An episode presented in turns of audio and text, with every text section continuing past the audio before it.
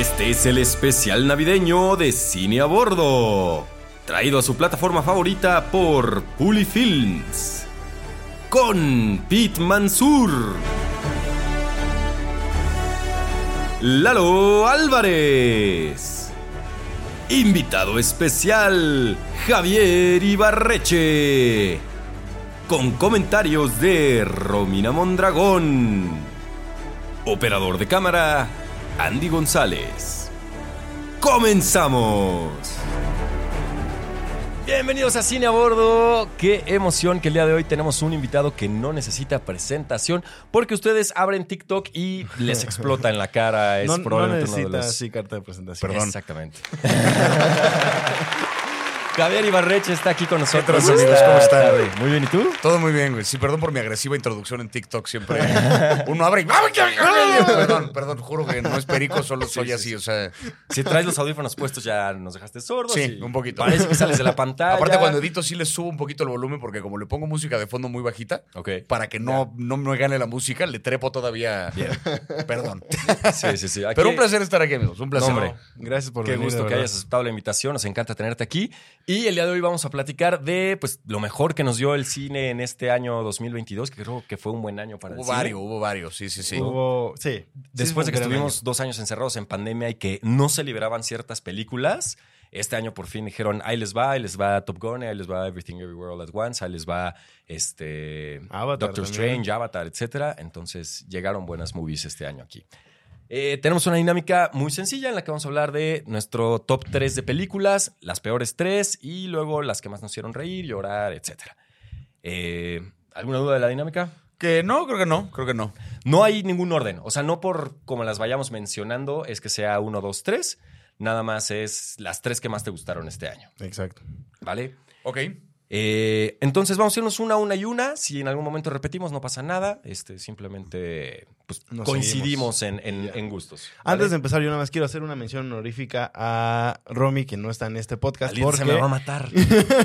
porque eh, está enferma, está demasiado enferma. Y este Mulan está aquí como su tótem, como su objeto. Este. que además es una Mulan que tiene un tercer ojo. Ah, fantástico. Ah, fantástico. Qué bueno, porque es un gran omen de que la que creo que vamos a mencionar todos en esta primera este, categoría, porque es así, yo cada vez que me lo preguntan es mi número uno, pero a ver, ¿quién empieza? ¿Quién empieza? No, empieza No, tú. pues- Y si quieres, pues ya la Sí. trajiste a la mesa. Es que ya estaba aquí el tercer Sí, ojo. la vamos a mejor película, la mejor película del año, todo en todas partes al mismo tiempo. Exacto. Por una abrumadora diferencia. Tengo entendido que hay pelis que salieron luego en, en festivales y como pelis más, este, ¿cómo decirlo? No quiero decir más de autor porque pues esta es una pieza muy de autor también, o sea, es una Sí, cosa muy de los sí, Daniels, sí, pero, obvio. pero como películas que a lo mejor no resonaron tanto como todo en todas partes y que valen mucho la pena, que yo no he visto porque o no vi en los festivales o no han salido acá, por la razón que sea. Pero esta que sí llegó al cine de manera más convencional a México en lo que va del año, para mí la mejor película del año. Sin duda alguna. Y es que es un juego muy difícil ese de la distribución, ¿no? O sea, muchas veces dices, es la mejor película que se hizo en el año porque es la película que llegó a todos los cines, o con la que se Exactamente. fue Exacto. difundiendo de boca en boca, pero no precisamente eso la hace una gran película. No estamos hablando precisamente de Everything Everywhere All at Once, sino de algunas otras que luego dicen Porque creo son que en el peor de los ¿no? casos, o sea, incluso si no es la mejor película del año para quienes sí vieron todas estas otras que no llegaron a todos lados, sí estaría fácil en un top 10. Sí, Fácil. Sí, porque sí es una película muy diferente, es una película que propone un chingo de cosas. Es la única película que te lleva de cagarte de risa a estar berreando en algún momento Pero de la mal plan. O sea, la escena de las piedras es No, así. no, no. ¿Qué pedo? O sea, leí El- el, guion y lloré sí, así. Exacto. El silencio sepulcral en el cine en esa escena es Ah, simplemente no, una de las es- mejores experiencias que he tenido en una sala. Definitivamente. Porque no es lo mismo que la estés viendo en tu televisión y que digas, ah, mira, está cagado esto, a que en serio sientas ese, ese silencio y, y que sepas que todas las 150, 200 personas alrededor de ti están concentradas leyendo exactamente el mismo chiste. Que aparte me acuerdo que con esa peli, eh, la primera vez que la vi, la vi como en un screening que hizo Diamond Films, que fue la, distribuidora que la trajo, meses antes de que saliera, y la vi lo mismo, ¿no? El silencio y la escena de las piedras. Y meses más tarde eh, me dejaron organizar a mí un screening de la película para gente Ya, que me ya, sigue en redes. Ajá. Entonces yo estaba muy pendiente con la escena de las piedras, porque ahí no volteé a ver a la pantalla, estaba yo asomándome así en la sala a ver cómo reaccionaba la banda. Y qué delicia, qué delicia, sí. Porque hasta puedes escuchar así el suspiro al mismo tiempo, Sí. ¿no? O sea, que muchas veces no es una risa así de jajaja, sino como el, el clásico. Sí, sí, sí, sí, sí. sí. Como cuando estás viendo algo solo. Sí, yo, yo, yo no tenía ningún tipo de duda que esta iba a ser nuestro top uno de todos. Es una película que realmente es una experiencia cinematográfica sin igual. Yo, o sea, ya está dentro de mi top 10 de las mejores de toda la vida mía sin ningún problema. Porque son de esas películas que me encanta que la tarea empieza desde que sales. O sea, sales y a pesar de que gozaste, gozaste durante, después sales del, del cine y, y dices, ah, chale, sí quiero ser mejor persona, ¿no? Sí. O sea, No, y sí te dan ganas de, de repente, eso es un ¿a quién le tengo que hablar que no le he hablado, que me Ajá, distancié, exacto, que yo solito exacto. la cagué? Exacto, este, te pone un poquito a pensar también como en, claro, o sea, nada significa nada porque pues si existe el multiverso nada vale, pero entonces yo escojo que sí. Exacto. Y yo decido que mi familia vale, ¿no? Entonces Exacto. sales, es, es una cosa tan bonita y tan nihilista al mismo tiempo. A mí me, me conmovió demasiado esa película. Definitivamente. E incluso no solamente hablarle a las personas que no ves o que no les hablas hace mucho tiempo, sino a las personas que tienes al lado de ti, ¿no? Que muchas veces las das por sentado y que dices, aquí Ajá, está que- porque que es mi siempre familia, están porque es mi mamá, porque es mi papá, mi hermano, y que realmente no les demuestras el cariño que quisieras demostrarles hasta que a lo mejor se van o Sí. a lo mejor pues no. Y que para propósito de quien no le interese la parte emotiva y nada más quiere cotorrear, creo que es lo más cercano que hay un live action de Rick and Morty que existe hasta ahorita. Seguro sí. Es lo más cercano. Sí. No digo que es lo más cercano que se vaya No, a no, hacer. no, o sea, sí, pon tú claro, que algún claro, día claro, algún lunático dice, y si hacemos un live action de, y yo no sé qué vaya a pasar ese día. Ya me dio miedo. Lo acabo de pensar, pero, pero esto, digamos, esta idea de jugar con el multiverso desde un lugar tan, tan absurdo, tan Ya, pendejo claro, y tan claro, brillante, claro, claro. no lo había visto yo en live action por lo menos. Sí, no, no, no, no se había visto. Tiene que llevarse todos los premios de guion, ¿no? Por lo Guión menos. tiene que ganar Sí. absolutamente y a nivel act- actriz eh, principal y actor de reparto. claro. Sí o sí. O sea, tiene que ser Kei Keiju y Juan- Juan. Keiji Kwan. Tiene Sí, que llevarse a Si huevo no va a haber Oscar casas quemadas y va a haber cosas, o sea, vamos a revolucionar. Yo ya me vi ultra encabronándome en los Oscars porque hay dos snobs que estoy seguro que me van a aplicar, que ya, son ya, con ya. este y con Pinocho. Al rato hablamos, pero yo ya me vi, ya me vi cómo le roban Oscars a películas que claramente se lo merecían razón, primero, pero, pero a ver que a quién cachetean este año para que la veamos toda la pinche ceremonia. Ya nos la hicieron el año pasado Sí. con Sí. Nietzsche contra las máquinas, ya nos la hicieron con Klaus, Sí. eh, Coda. Coda ni ah, se diga. yo- ahorita, enojé tanto. ahorita podríamos convertir esto en un programa anticoda, pero bueno. Sí, se podría fácilmente. A mí Eh, me gustó Coda, pero no sé si. No, es que, es que sí gusta la película. O sea, Pero la mejor pequeño. película del año, Exacto. Fuck My Life, así, Exacto. eso. A ver, para cerrar Everything Everywhere All at Once. Eh, los Daniels ya se van a salir de A24, que es una productora que se estaba arriesgando a, a hacer cosas diferentes. Y ahora creo que cerraron con Universal. Con Universal. Va a ser su distribuidora. y creo que firmaron por cinco películas, una cosa así. Ajá. ¿Están en su pico los Daniels? ¿Ya no nos van a dar algo mejor o sí? Yo creo que a, a mí me entusiasma ver, por lo menos con la primera película, cómo trabajan con el presupuesto de algo como Universal. Eso es un... Porque así como este año, por ejemplo, no sé, de Northman, ¿no? Que el mismo Ándale. caso de un director que de repente, muy de nicho, era de A24 también. Sí, era de A24, Además de Le A24, pa- que de le pasó lo mismo, sí, sí, sí. firma con Universal y hace una megaproducción compleja, shakespeariana, dolorosa. Pon tú que sí se ve el factor espectacular y el póster le dio en la madre a la película porque no le hizo justicia para nada lo que era No, su experiencia. no, no, no. Pero es una película que, que se arriesga todavía, pero, o sea, con la visión del creativo, pero con el presupuesto de un estudio de ese calibre. Ya. Me entusiasma ver lo que hacen los Daniels y con tres pesos hicieron esta película, ya. lo que van a hacer con los millones Ya de sé, Universal ya sé, ya a sé. la verga. O sea, eso va a ser, eso va a ser un show. Claro, claro. Pues queremos dinero para los Daniels y a ver qué, qué es lo que nos entregan próximamente. Eh, está cabrón porque en los Critics' Choice tienen 14 nominaciones. O sea, está nominada la película en prácticamente A en todo. todo. Van a llegar los Oscars y seguramente van a arrasar, los BAFTAs, Excelente, todo. excelente. Entonces, Todo veremos qué ellos, se pasa. Lo merecen todo, ¿Ya han visto fotos de ellos? Yo no, hasta hace poquito que fueron los Globos de Oro, que vi por, los, por primera vez los vi. Ah, Así, sí, Ah, sí, sí, sí. Qué risa. Claro que ellos hicieron esa película. Claro que ellos hicieron esa película. Por supuesto que sí. Quiero que ganen todos. sí. Venga, Daniels. Este, y bueno, a ver, voy con la siguiente pregunta, con la siguiente pregunta, con la siguiente película para no alargarnos tanto, porque si no, podemos hacer un podcast solo de Everything Everywhere All at Once y aquí se la vamos a mamar todo el día. Eh, mi siguiente película es Top Gun Maverick. Una película que tardó dos años en llegar a la pantalla grande, que Tom Cruise dijo, no hay manera en la que esto se estrene en el streaming y estaba en toda su razón porque Sí. esta película se tiene que ver en la pantalla más grande posible y ahora que se está reestrenando, creo que se va a volver a estrenar ahora en estos días, ¿no? Sí, En se volvió a reestrenar en IMAX. Y la más También. taquillera del año, además, ¿no? La Ah, más so taquillera far. del año. O sea, Sí, sí, sí, sí. exacto. So far, sí, sí, sí. partiéndole la madre a las películas de Marvel, a Black Adam. Y la película con el récord del mayor tiempo en promoción. O sea, porque su primer Ah, claro. trailer salió antes de la pandemia. Toda la pandemia, Ah. todos los años. Su primer teaser salió antes de la pandemia. Récord de mayor y- tiempo de ajá, promoción. o sea, cagado. el promo- la promoción estuvo cabrón. Y al final del día creo que recibió la mayor cantidad de recaudación por la recomendación de boca en boca. O sea, Sí. porque gente que iba a ver la cinta... Es más, yo no me he encontrado a nadie que diga, no me gustó Top Gun Maverick. No. Nadie. Nadie, absolutamente. Y pues Tom Cruise es el último gran héroe de acción. Recientemente vimos un video del stunt que va a ser para Misión Imposible 7, Está no loco. mames. donde va en una moto, salta de una rampa y abre un paracaídas y la moto pues se cae a la verga. Sí, sí. Está loco. Ahí sí, de verdad, o sea, me- a mí, digo, mira que suena ridículo, pero ¿qué tal que la cienciología sí funciona? O sea, es. Yo no sé, pero ves ese güey haciendo esas cosas a esa edad, ¿le habrán atinado? O sea, ¿será que sí es cierto? No E- sé. Ese es el Sí. secreto, probablemente. I don't know. Fíjate que a mí Top Gun yo, yo la tenía anotada como la película que más me sorprendió este año. Por el contraste de, lo- de la expectativa con la que entré a la sala de cine a verla. Claro. O sea, como que desde que la había anunciada y luego cuando me invitaron a ver la, eh, la película, yo dije, esto seguro va a ser una mamada cargada de nostalgia nomás para vender. Nadie necesita un reboot de Top Gun ahorita ni una Claro. secuela. Me cerraron el hocico de principio a fin. Sí. Fuerte dosis de nostalgia al principio, ¿no? Sí, con referencias descaradas a la primera muy, muy película, en un afán de celebrar a los fans que llegaron por la primera, pero después al avión más moderno, más, o sea, la cosa más como tecnología avanzada que has visto en tu vida, claro. a una mezcla con la historia anterior, pero con la herencia, con tecnología de ahorita, con efectos Sí. especiales de ahorita.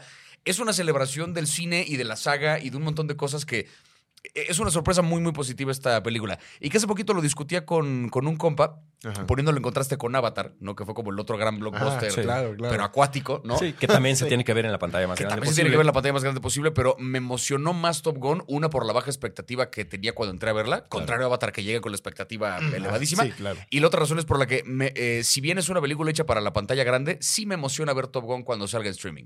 Claro. Sí, me emociona la idea de que la liberen y es un, ay, voy a ver Top Gun Maverick otra vez. Sí, sí, sí. Avatar no. Y Avatar no tengo ganas de verla en mi tele. O No. sea, esa no se me antoja Sí, para tiene- nada verla. No, porque no la vas a disfrutar de la No, misma manera. No, esa sí no. Tienes toda la Exacto. razón. Sí, sí, sí. Pero Top Gun, con que tengas un home theater, un sistema de buen audio y que puedas escuchar el rugido de los aviones, con eso vas a tener. Puta. Sí, sí, sí. Y pues ya nada más para cerrar la parte de Top Gun, eh, me acuerdo cuando salió, a mí me gusta escuchar mucho a una analista que se llama Fernanda Solórzano, y que decía, Top Gun es una analogía de lo que está sucediendo con el cine en Hollywood, ¿no? O sea, Tom Cruise en Top Gun defiende a, a los aviones pilotados, ¿no? No quiere que se acabe el programa de pilotos, no quiere que solo sean aviones con drones. Sí. Y aquí es lo mismo, Tom Cruise defiende el cine en el cine, en las salas de cine. No Claro. quiere que se vean en el streaming, no quiere que solamente estemos pegados a la pantalla más chica posible, o sea, porque puedes ver Netflix en tu celular, sino que quiere que estés ahí en la sala, en IMAX, viviendo experiencias como las que ves en conjunto cuando ves Top Gun o cuando ves Everything Everywhere All at Y que en un tercer nivel está defendiendo el arte del stunt también. Que Claro. eso no quiero atascar esto de puro CGI. Claro. Quiero rifarme Claro, a claro. salir en un avión, a pilotear un avión, a salir. Pinche yo de verdad estoy, no lo puedo, o sea, yo, a dudar. Suena bien estúpido, güey, pero a lo mejor, o sea, ese señor le fue muy bien. toda la ¿Cuántos años tiene ya? ¿60 años? 60 tiene como 100 y sigue siendo brincando ahí de un edificio, güey. No mames. Se ve más guapos que todos los troyes. Sí, sí, sí, sí, sí, sí, sí, sí. Va a vivir más que yo, o sea, seguramente. sí. Está cabrón Tom Cruise. Pero bueno, esperemos que nos siga regalando stunts así de maravillosos. ojalá. Y el día que muera, digo, está, está bien feo esto, pero el día que muera, ojalá que sea haciendo un stunt y no tirado en su cama. Sí, que no sea de sí. enfermedad. Así de que un día al señor Tom Cruise se le ocurrió el stunt más cabrón que ha visto en su vida. Salir con una mujer de su edad. ¿Qué? Lo aplastó. Ya, murió. Y hubo un accidente. Ni modo. Death by Snoo Snoo. O sea, yo creo que obviamente a todo el mundo le va. Todo el mundo se va a poner triste cuando Tom Cruise pase eso. Ojalá, ojalá que pasen muchos años. Sí. Pero si hace haciendo lo que le gusta, va a ser así como, bueno, se fue feliz, ¿no? Como el cazador de cocodrilos, ¿no? Que, o sea, no lo mató Sí, un cocodrilo, sí, pero sí, sí, claro, por claro. ahí, así. Pero bueno, ya se puso un poco depresivo esto. Mejor pasemos a Qué la risa la muerte, película. ¿no? O sea, hay, hay buenas películas que hablan de la muerte y aún así te puedes estar riendo. Oh, Entonces, por supuesto. no ¿Cuál nada. es tu, tu peli? Yo creo, yo, este, justo me sobra uno y... O sea, ya la tenemos a las dos. Sí, Ah, sí, sí. fantástico, Yo bien. tenía Everything, Everything, Everywhere, All at Once, Top Gun Maverick, y mi tercera es Pinocho. Sin duda es Pinocho. Yes. Y aquí estamos para defender el mismo punto que nuestro querido tío Guillermo del Toro. Sí. Esa película debería estar nominada para mejor película, no nada más para mejor película animada. Sí. Sí, Sin problemas. completamente, completamente. La animación es filme de principio a fin. Eh, bueno, Javier, tuvimos la oportunidad de ir a Guadalajara a ver el, el taller donde ¿Qué, qué experiencia fue ese pedo? Fue Yo tuve la oportunidad de editar ese material. ¡Wow!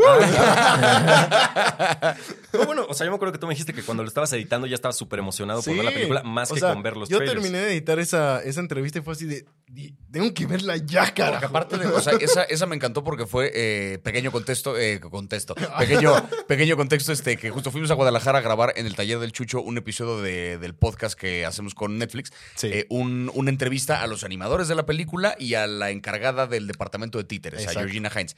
Yo no conocía a ninguna de las personas que iba a entrevistar, solamente leí lo que me habían mandado como de las preguntas y un poco la biografía. Cuando llegué salí más inspirado que con cualquier celebridad sé, que he sé, conocido cabrón. jamás, porque era como de claro, es que esta gente está dedicada de verdad a su trabajo. Ay. Les fascina hacer títeres, les fascina la animación y entienden como Guillermo del Toro que la animación es un medio que te permite contar historias, no un género en sí mismo. Porque si la encasillas como género se convierte entonces en algo infantil y no. Esta es quizá la película infantil más terrorífica que ha salido o la película para adultos más bonita, no sé. Sí, o sea, está eh, en ese terreno ahí porque son- no es para edades. Son muy buenas descripciones las que acabas de dar. O sea, No, no, no es para una edad esta me película. gustan, me gustan. De hecho, me dio mucha risa porque, o sea, a mí me gusta luego meterme a Rotten Tomatoes, saber qué es lo que ha puesto la gente. Y pues obviamente todos los críticos, bellísima película, Del Toro ha sabido manejar la muerte de una forma espectacular, etcétera, etcétera. Y de repente un comentario así de, no lleven a sus hijos a ver esta película, les van a enseñar acerca de fascismo y no es posible que esto sea una película animada, ¿a quién se le ocurrió, etcétera? Pero pues, oiga, señora, o sea, la animación es una técnica. La animación no quiere decir que la película vaya a ser para niños y punto, Sí. ¿no? O sea, Y además, señora tarada, no le enseñan de fascismo a los niños, güey. Le Están enseñando que está mal. así. Exactamente, o sea. Pero bueno. No, esa película es una cosa, o sea, sí es un, hay un antes y un después de la animación, creo, con ella, por, Definitivamente. por el tipo de títeres que utilizaron, la, la técnica de animación, esto que platica el propio del toro, de que animaron Sí. errores para que se sintieran como actores los, No, los no. títeres, Sí. que es, no puedes creer la- el, el- Brutal. el- el calibre de movimiento que estás viendo. Exacto. Están entregados a los personajes, ¿no? Como que si ves un actor de verdad. Sí, o sea, si nominan al títere de Pinocho mejor actor, yo no me voy a molestar. No, no me voy a molestar. yo, yo me paro y le aplaudo. Sí, Porque sí, además hay actuación detrás. O sea, yo me acuerdo cuando estabas haciendo ahí la entrevista. Eh, ah, bueno, paréntesis. Un dato nada más. Eh, recuerdo que cuando salió la primera película de Transformers decían que se tardaban para un segundo de animación del Transformer 36 horas de. O sea, Sí, de- 36 horas hombre en CGI. Sentado. Ajá. Yo me acuerdo que cuando estabas haciendo la entrevista le preguntaste a, a una de las animadoras y una de las cosas que te dijo Ah, es: cierto, cierto. para una secuencia de 13 segundos en la que Pinocho tenía, no sé, tenía que hacer no sé qué, me tardé tres meses. Tres meses Ajá. para hacer 13 segundos de stop motion. cabrón. Yes. Entonces, más dedicación que eso en no cualquier existe, otra película no existe. No existe, sí, no. Y los animadores también nos explicaban un poco el proceso, que es ellos, a ellos les llega el, el guion con las grabaciones de los actores que ya en el estudio este, grabaron, así como los audios de los personajes. Claro. Y entonces ellos como que tienen una especie de storyboard y recrean las escenas. O sea, yo voy a ser el conejo, yo voy a ser Pinocho, actúan la escena, se graban, luego la descomponen en cuadros y le mandan eso al departamento de títeres para que después ellos Sí, pongan al títere en la posición que corresponde. Claro. O sea, hay un proceso muy largo de por medio Muy, los animadores también están actuando. Entonces, claro que hay un proceso artístico No, por supuesto. más que técnico de por medio. Por supuesto. y la historia sí. es bellísima, tiene mil mensajes. O sea, de verdad. Que, y si, si llegara a no solo estar nominada, si llegara a ganar mejor película, tampoco me molestaría para nada. Por No. mucho que todo en todas partes No, digo, es que esto también se lo merece. O sea, por supuesto. claro que está ahí. Y Sí. si no gana mejor película animada en los Oscars, Ah, no, quémenlo todo a la chingada. Yo Sí, justo eso quería sí. abrir ese tema porque justo empezando el podcast lo mencionaste un poco. O sea, aquí se puede volver a repetir esa triste historia de que no gane. Que se lo den a Lightyear. Hazme el No, no, no. perro No, ni siquiera está, favor, güey. así. está nominada, ¿no? No, Está claro que no va a estar nominada, güey, sí. O sea, Esa es la cosa. Luego son capaces incluso de ni siquiera dársela a la mejor que hizo es- Disney, sí, ¿no? Así. Exacto. O sea, pero todo por esta bronca que tienen con el streaming. Sí. Pero no sé. O sea, de verdad que en este año no hay ninguna otra película animada que esté a este nivel. Nada. Ni tantito. Nada. se necesita llevar todo. O sea, en todos los festivales. Mejor película animada tiene que ser esta sí o sí. Y ¿La viste ya en los dos idiomas? Ya, sí, sí, sí. sí a mí me falta verla en inglés y se me antoja muchísimo escuchar las voces de, o sea, de Ewan McGregor, las canciones, cómo tienen Ah, está eso todo. es una historia bellísima, la de Kate Blanchett involucrándose en la película. Él- ella es el, El- ella es el changuito. El chango, ¿no? Es Patsatura. Que cuando sí. estaban grabando Nightmare Alley, se la estaban pasando tan bien, ella y del toro, que ella le dijo, por favor, dame un rol en Pinocho, güey. El que sea, me da igual, sea. pero quiero actuar en tu película. Y del toro como que, no mames, solo no me, me queda, queda como el rol del chango. Ese, no hay pedo, lo hago. ¿Segura? Venga, sí. Y la ves luego en el set así grabando, y es profesional ella. O No, sea, claro, ¿qué claro. tal si le agrego un... uh, uh, ah, esos sonidos que es- está jugándole al doblaje de verdad. Entonces, cuando veo la película en inglés, el changuito es Kate Blanchett.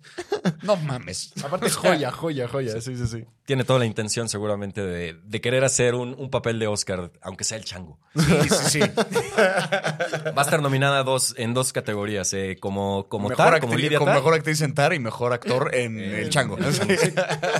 Así, el chango. Pinocho, el chango. No. Muy bien. Pues llevamos tres películas. Everything Everywhere All at Once. A Top mí ya Gun se me acabaron mis Pinocho. tres. A ti ya se te acabaron. Javi, tú tienes... Yo quería por ahí eh, meter de, de pasadita otra que también un poco está entre mis sorpresas. Y no, la voy a dejar para mis sorpresas, mira, porque Ok. sí se puede entrar. Quisiera meter Nope dentro de esta. Que a mí, la neta, Soy el único que no la vi de esta mesa, ¿verdad? híjole. Qué pendejo. a mí fíjate que también, volviendo al tema de la experiencia de verla en una pantalla, porque está filmada para la gran pantalla, para Claro. la experiencia del cine, la experiencia también que fue de las primeras veces que me tocó no solamente viaje internacional para ver la película, sino además Ah, junket con el director y con el elenco claro. y demás. Ah, Pero sí, fue muy lindo porque fue de esas veces que se juntó, o sea, el haber visto una película que me conmovió cabrón y que me movió y que tenía tanto que decir, Claro, y claro. después poder hablar con los creativos responsables y aprender más. No, Porque luego a uno le toca joya. entrevistar gente que no. O sea, Sí. que dices, qué chido conocer a esta persona, pero la película, así que digas, saludos a la roca, por cierto. Pero este.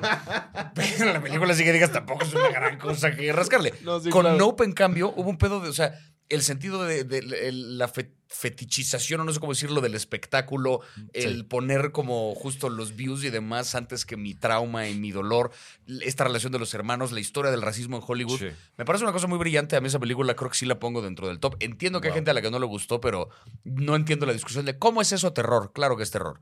A mí la idea de vivir en un mundo así me da mucho más miedo que cualquier fantasma, güey. Sí, No, la verdad es que la idea del humor y del terror que tiene Jordan Peele es algo que ha refrescado totalmente al El género, sí, sí, sí. Y me encanta, me encanta, sí, sí, sí. De las tres obras que ha dirigido Jordan Peele, a mí ninguna se me hace ni siquiera tantito mala. Las tres son excelentes. Que Sí. es eh, Us. Get Out, Us y ahora, ahora Nope. Y con Nope me encantó la parte técnica de lo que hicieron para poder filmar en la noche y en estos espacios tan amplios, ¿no? Porque Mm, tenemos sí, estas no mega escenas donde se ve eh, chiquitita la casa y se ven las montañas y se ve la nube, para, los, para, para no spoilear a los que no la han visto, se ven las nubes y se ve todo lo demás. Eh, y entonces lo que hicieron fue filmarla de día, filmarla con dos cámaras en dos rangos de colores diferentes para que a la hora de mezclar esos rangos de color pudieran Claro. ellos eh, Mm. establecer que era de noche. Eso es una locura. Sí. La, Tiene que haber ahí premios técnicos. Premios de Sí, la conferencia en la que. Jordan Peele le dice como a su público, por cierto, esta escena la grabamos de día. ¿Cómo? Se escucha ¿qué? ¿Qué me acabas de decir, güey? Claro. Sí, sí, No, sí. obvio. Sí, sí, sí. Y, y no es tampoco nada nuevo, porque ya se tenía varios años haciendo, porque nada más le hacían ajustes al color.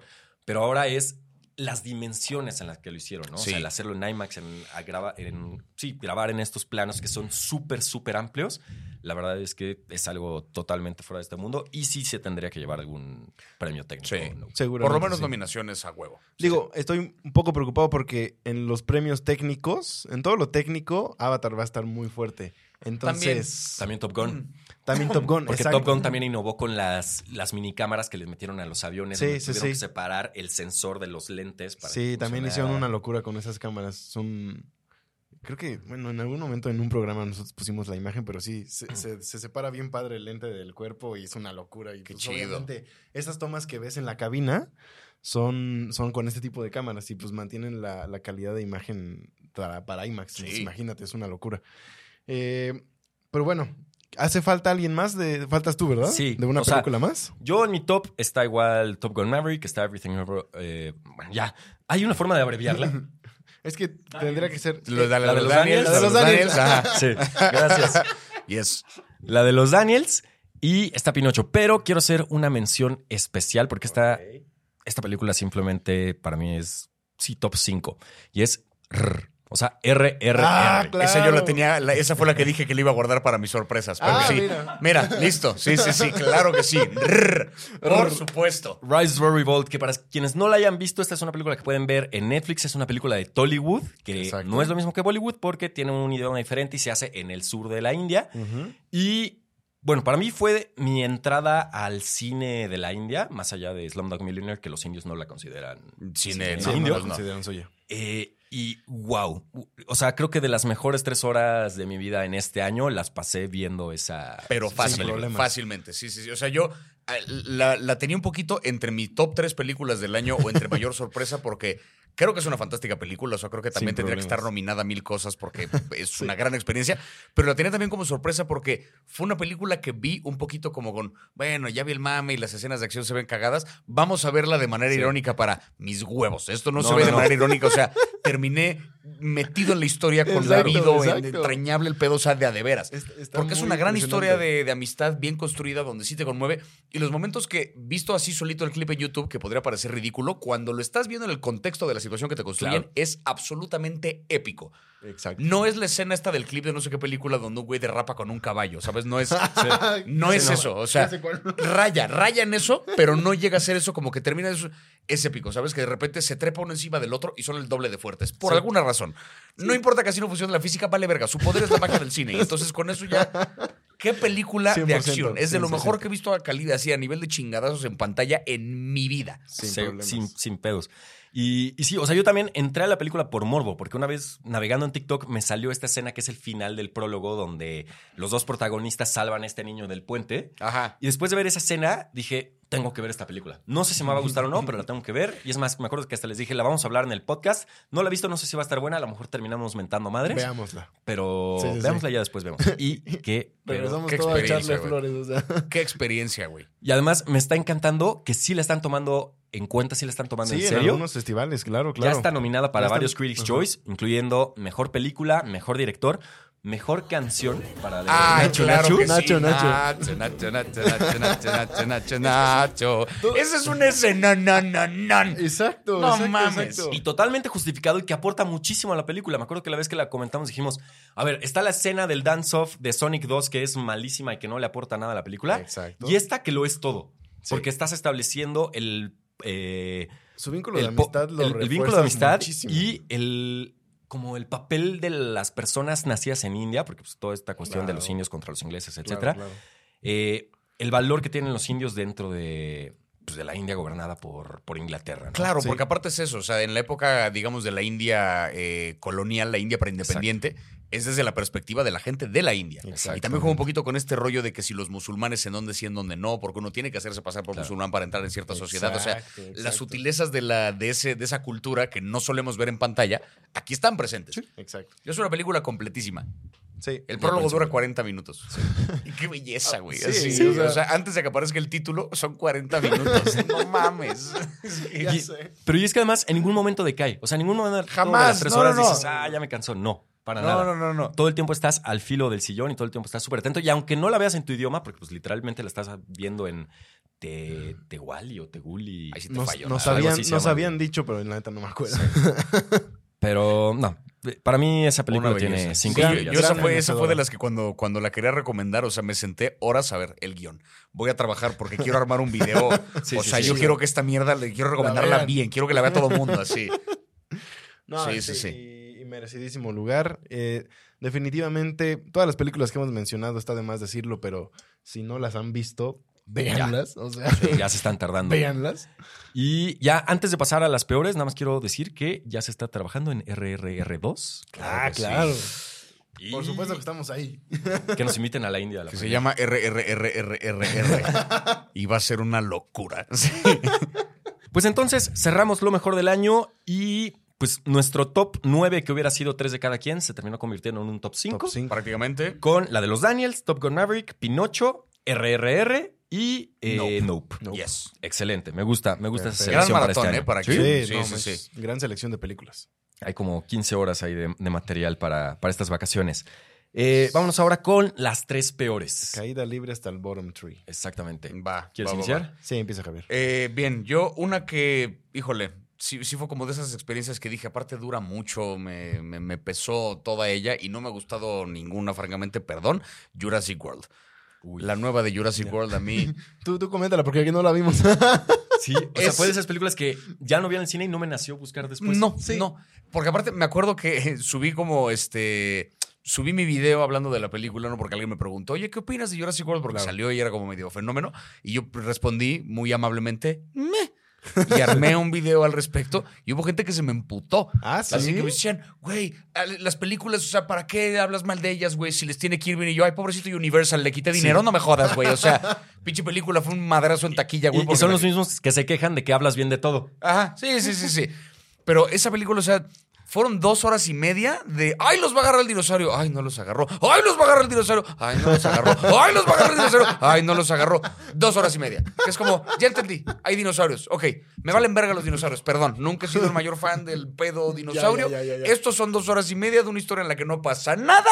Nada más viendo cómo casi los agarra un dinosaurio. Un bonito product placement en medio, una referencia a la marca. El villano no tiene ningún sentido, su plan es una mamada. Un poco de nostalgia. Vamos a traernos de regreso a Jeff, Ho- a Jeff Goldblum, a Justo. Sam Neill. a- Lo que pensé en algún momento que iba a ser Top Gun, que iban a abusar de la nostalgia Sí. para vender y que terminó siendo una gran sorpresa, sí lo fue Jurassic World. Una película que solamente abusó de voy a venderte nostalgia, pero mira, salen los del original. ¿Te acuerdas cómo la primera sí es buena? Sí, güey. Eso no hace que esta lo sea. O sea, meter a la gente que hizo la misma cosa que estuvo bien al principio no hace buena que esta otra. Sí. O sea, Sí, si no está bien escrita, simplemente no hay película. por más efectos especiales, Sí, por más no. dinosaurios, por No más lo que quieras meterle, no, no va a llegar a ninguna parte. Exacto. ¿Se queda abierta para algo más o ya cerró por fin ese capítulo?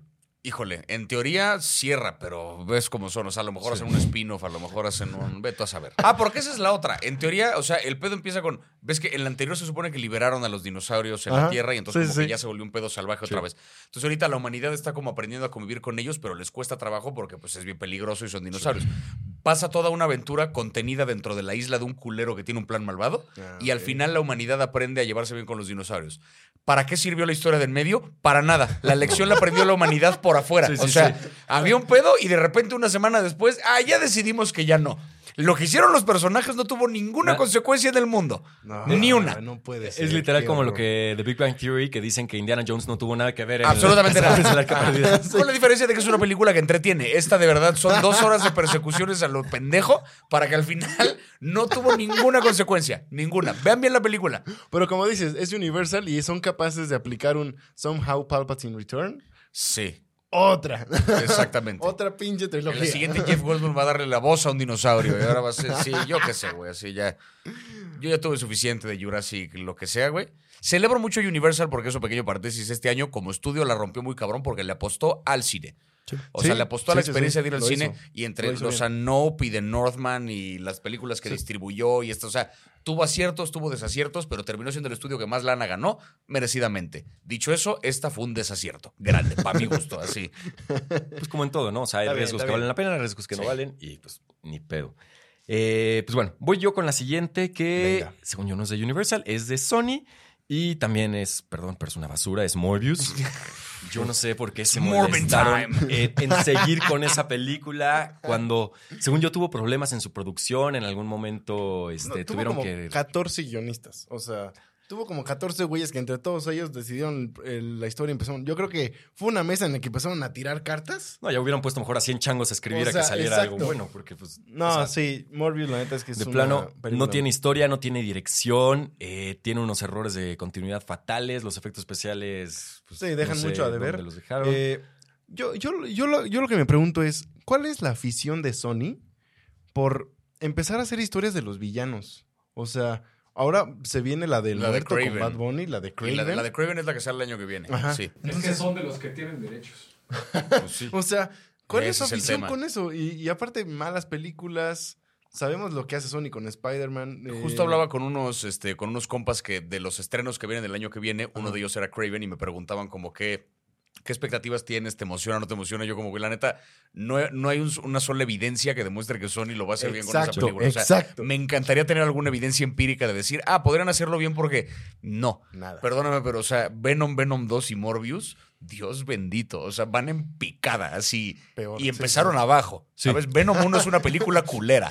Y de ahí se fueron ¡pi! así al suelo. Ya o sé, sea, ya sé, ya ni sé. siquiera cayeron de la gracia de nadie. Solo Venom es mala. Venom Tienes 2 toda la es una mierda. Morbius Sí, ya es un meme. Exacto, O sea, exacto. Cu- Cuando creías que no se podía poner peor, Morbius llega y dice Hold my beer. Ajá. Ahí te voy. Entonces, ¿qué va a pasar con Craven? Yo no lo sé. Ahora, Aaron Taylor Johnson es mucho mejor actor que Jared Leto, creo yo. Entonces, Por o sea, supuesto, ese lado a sí. lo mejor defiende. Pero. Pero no puedes depender de un actor. Pero no puedes depender de un actor porque también este, Tom Hardy es un buen actor. Y Venom Sí. valió verga. Exacto. Entonces, sí.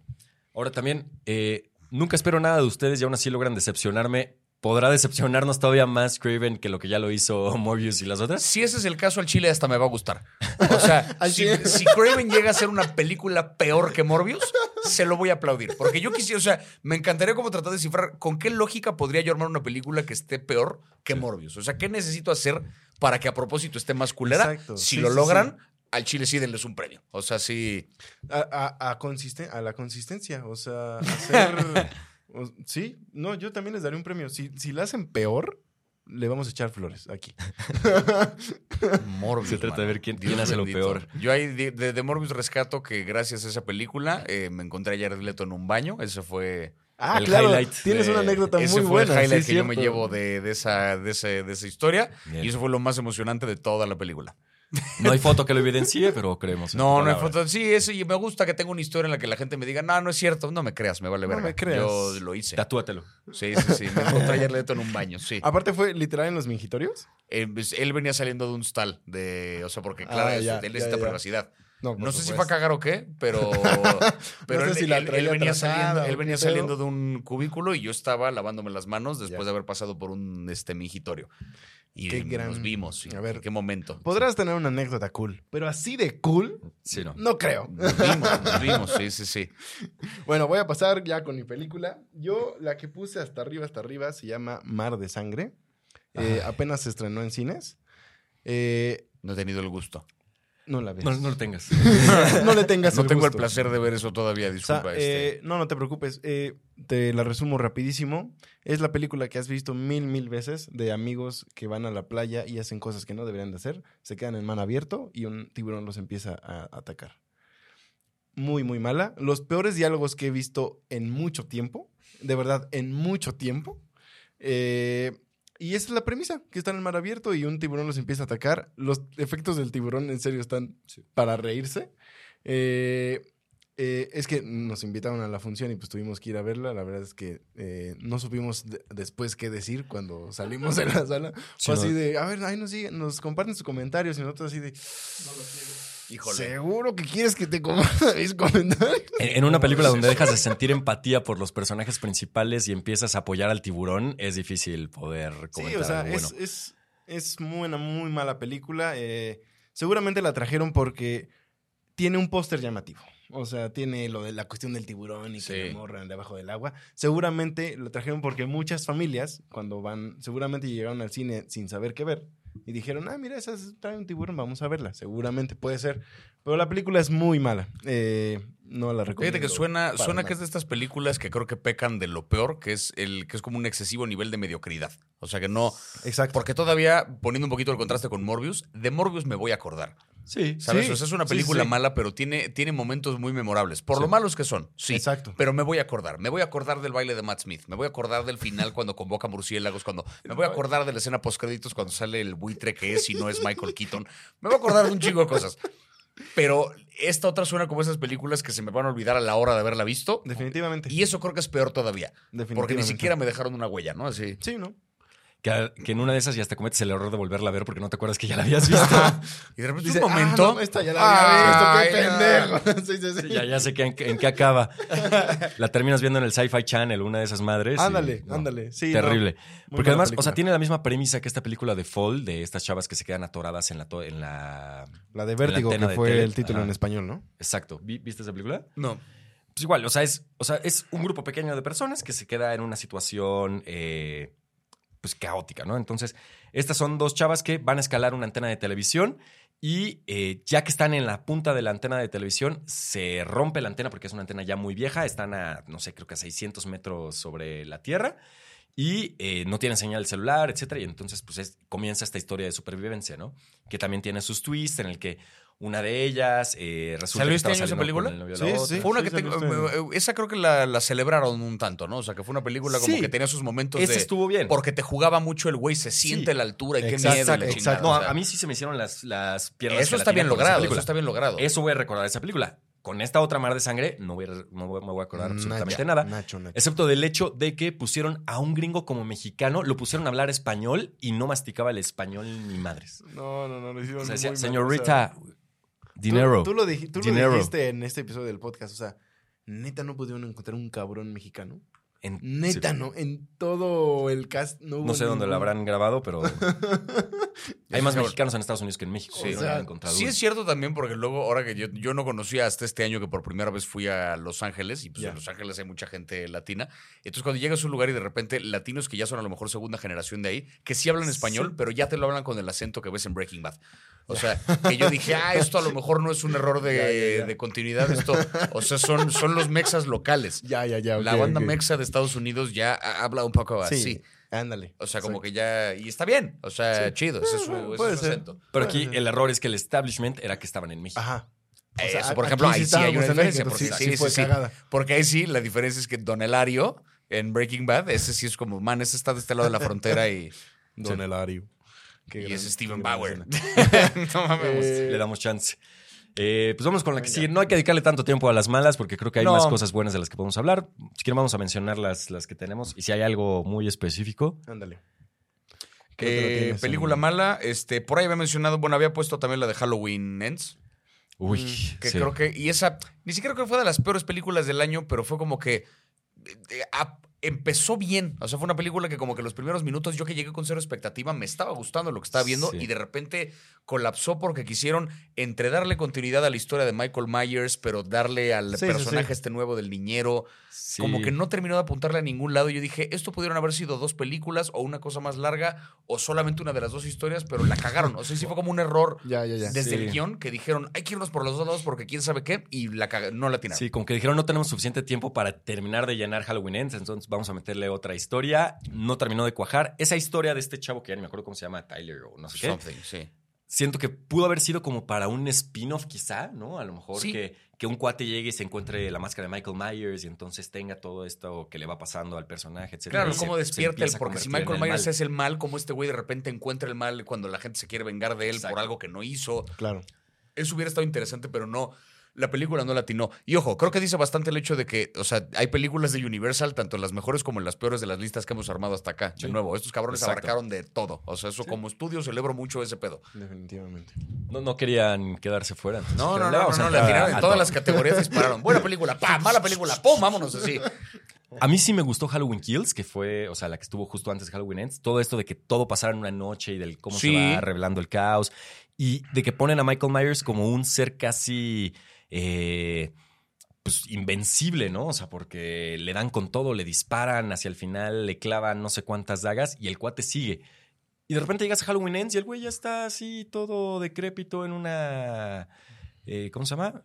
En una cañería, cueva, en una y como, cueva. Cuando lo cierto es que si él es el mal y se alimenta del mal, pues entonces pues hay más mal, ¿no? Porque tienes esta historia nueva, fresca que me acabas de mostrar de cómo el mal están haciendo otra vez. Sí, no, no tiene claro. pies ni cabeza eh, la, la película. Lástima por Jamie Lee Curtis porque es la Scream Queen por excelencia y no tuvo el cierre que merecía, creo. Y qué curioso que está en la peor y en la mejor película de este año. Esa señora Venga. también, en Eso, todo. es saber, sí. eso es saber elegir. El. Eso es saber elegir, sí, sí, sí. Eso es rango y no mamadas, güey. O sea, Bueno, me va recuerda. a ganar un Razzie y un Oscar este año, güey. Está Sandra cabrón. Bullock Esa lo hizo. Sandra Bullock lo hizo. Ah, Ganó un Razzie y un Oscar el mismo año. que volviera a pasar. Estaría de ¿sí huevos, vuelve a güey. pasar? Eh, bueno, pues yo ya nada más, para no, no alargar esto, voy a mencionar una película que eh, podría mencionarla en mi decepción, pero la voy a poner como una de las malas, y es Lightyear. Que Ah, siento sí. que sí fue un gran fracaso de, de Pixar. Era una película que, o sea, para todos los fans de Toy Story no estaba muy difícil hacer algo bueno. No. Simplemente tenías que agarrarte, yo creo, un poco de, del viaje del héroe, agregarle un par de personajes, hacer una historia que, que fuera inspiradora, que te motivara, y listo, ¿no? No, no, no había gran ciencia detrás de lo que podían hacer con Lightyear. Se fueron con una historia que, que para mí no termina de cojar porque no terminas de identificarte con el personaje, porque no sabes cuál es el rumbo que quiere tomar el personaje Sí. Porque solo, solo habla de una misión, de una misión, nunca te enteras de cuál es la misión. La misión es como ese...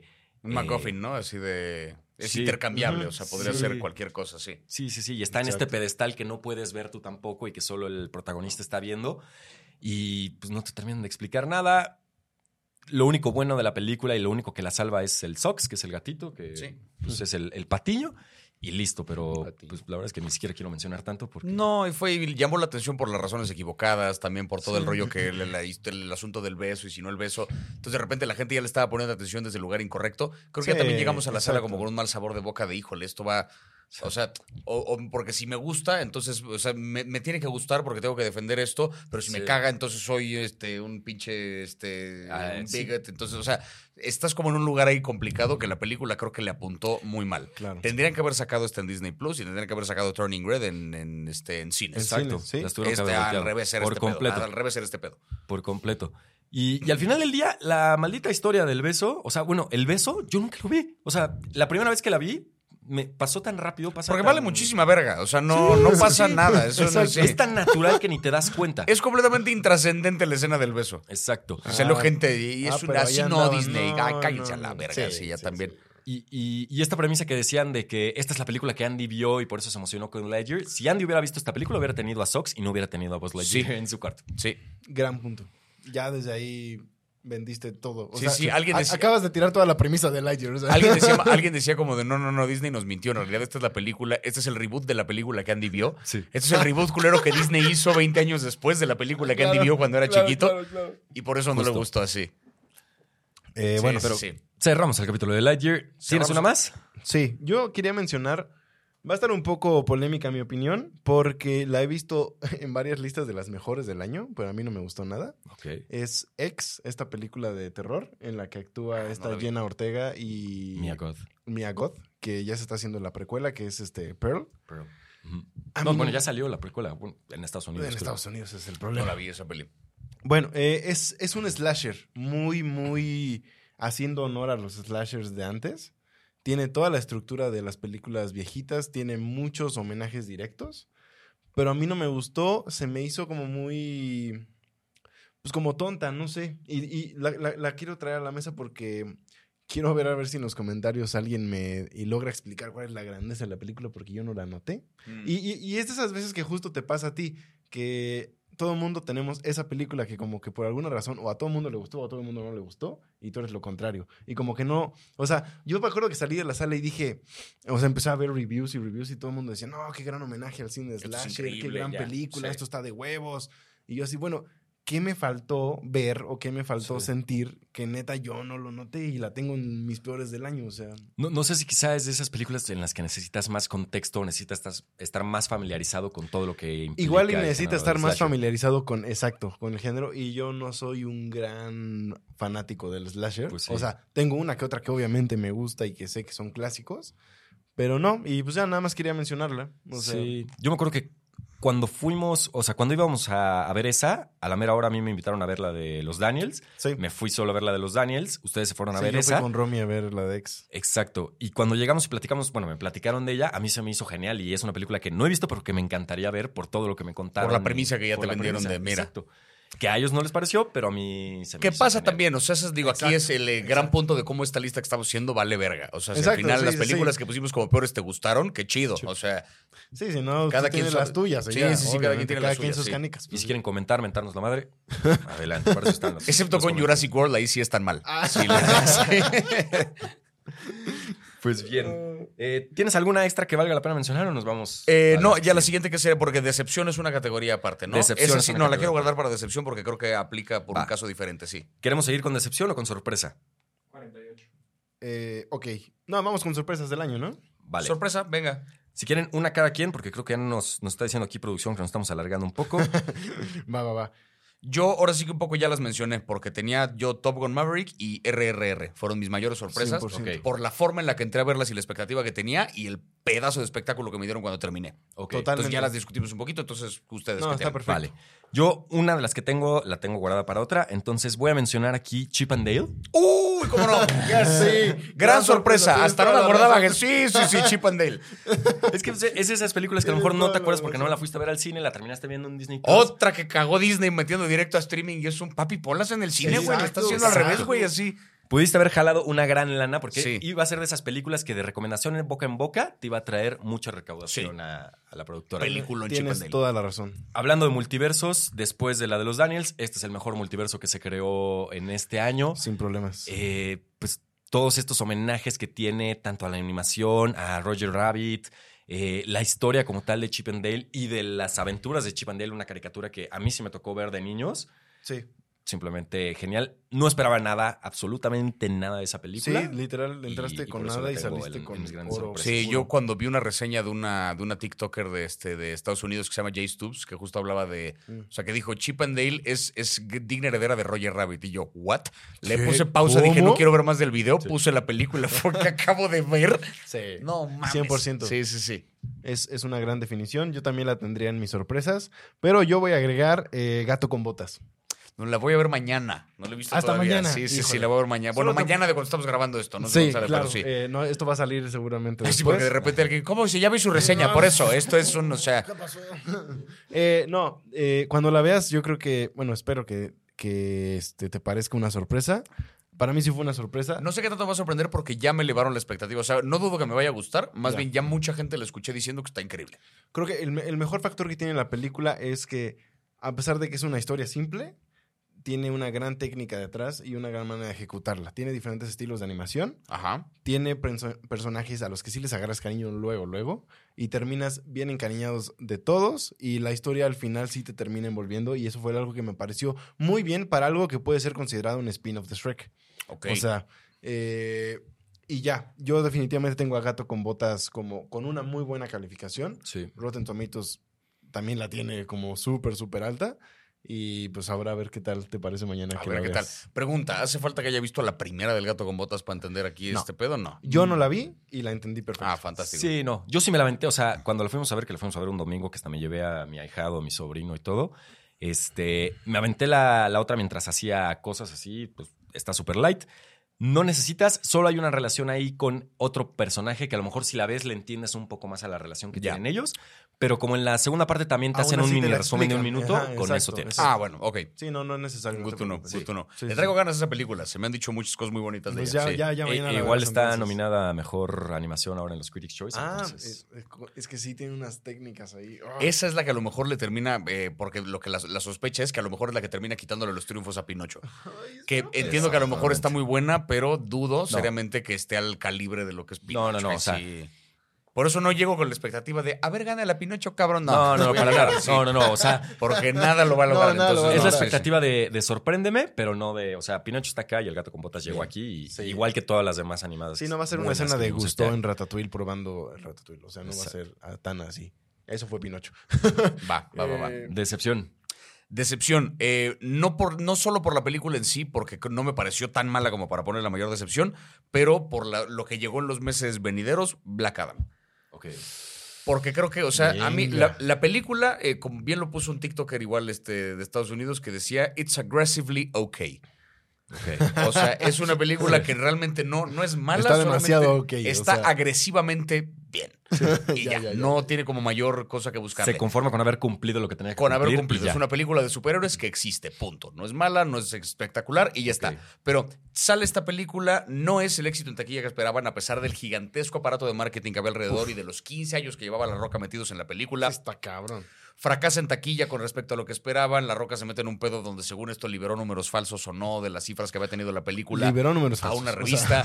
este, resulta que luego llega James Gunn y, este, y Peter Safran, que se apropian, o bueno, se los nombran como los nuevos jefes de DC. con permiso. Liquidan el proyecto Henry Cavill, que es la escena postcréditos de esta película, que fue lo más emocionante. Porque es la otra. Anuncian, o sea, un poco nos dijeron de qué iba la escena postcréditos antes de que saliera la película, pensando con esto voy a jalar gente a verla al cine, pero tuvo el efecto contrario, que es que mucha gente ya no la vio porque dijeron ya me sé lo más emocionante de la Exacto, película. exacto. Se liquida el proyecto Henry Cavill y se liquida eventualmente, ya se anunció apenas hace poquito, que La Roca ya tampoco continúa, por lo menos en la primera fase de este universo, sí, sí. como Black Adam. Ya Entonces, me parece que es una de las grandes decepciones del año porque esta nueva gran jerarquía del cambio, no sé qué verga, del universo No, de DC, Aparte la vendieron como eso, ¿no? Como el Sí, reinicio sí. del universo de DC. como el borrón y cuenta nueva, pero que no fue un borrón del todo porque estaba Henry Cavill y luego viene el verdadero borrón y cuenta nueva. Entonces, un poco el tiempo que le dedicamos y la emoción que le dedicamos a Black Adam en medio fue de a gratis. Sí. Y por eso creo que fue una decepción. Es que bueno, al final del día DC y Warner llevan varios años haciendo las cosas puesta. con las patas, comunicando cosas que no tienen que Con el comunicar. orto están jugando esas películas. Sí, Sí, no. sí, sí, o su, sea, su equipo de PR es de lo peor que, que ha Por habido. eso en- confío enormemente en James Gunn. Yo también. Tárdate lo que quieras, cabrón. O sea, Sí. no me importa. Una película al año, lo que sea. Pero hagamos las cosas bien. calidad ya, sobre o sea, cantidad y, Completamente, exacto, completamente. Ya, ya, y qué bueno que le den la oportunidad de hacer las cosas desde cero. Y me da tranquilidad porque los tweets que yo sigo a James Gunn en Twitter y los tweets que pone siempre están enfocados en está- estamos trabajando en los personajes, en el desarrollo de los personajes, calidad sobre cantidad. Entonces, estoy muy tranquilo con él a la cabeza. Ni modo que si tuvieron que ir todos, está bien. Ni modo, sí, Ni o modo. sea, más se ha Empecemos la guerra ni pedo, sí. Sí, O sea, empezamos mal, entonces, pues, ¿para qué empezar con algo ya cagado, no? Entonces, Sí, no Sí, te- que hay- un poco lo lamentable es que Henry Cavill haya quedado atorado en medio de esta indecisión, Ajá, exacto. pero ya digamos más a nivel de, güey, perdóname, pero te tocó en medio de esta transición, ya no ibas a hacer, te dijeron que sí, disculpa, el señor Dwayne no tenía la autoridad de decirte eso, nosotros sí, pues no va a ser, güey, o sea, Ya sé. ahí sí, hubo una sí. situación incómoda de por Medio medio que es lamentable, claro, pero claro. no es culpa de este güey. James Gunn tiene una tarea difícil de por medio, Pero sí es lo correcto, o sea, ya... Sí. Este, bueno, yo nada más ya quiero agregar en mi decepción del año, eh, Elvis. A mí no me gustó nada la mira. película. Eh, creo que es una película muy lenta, como que...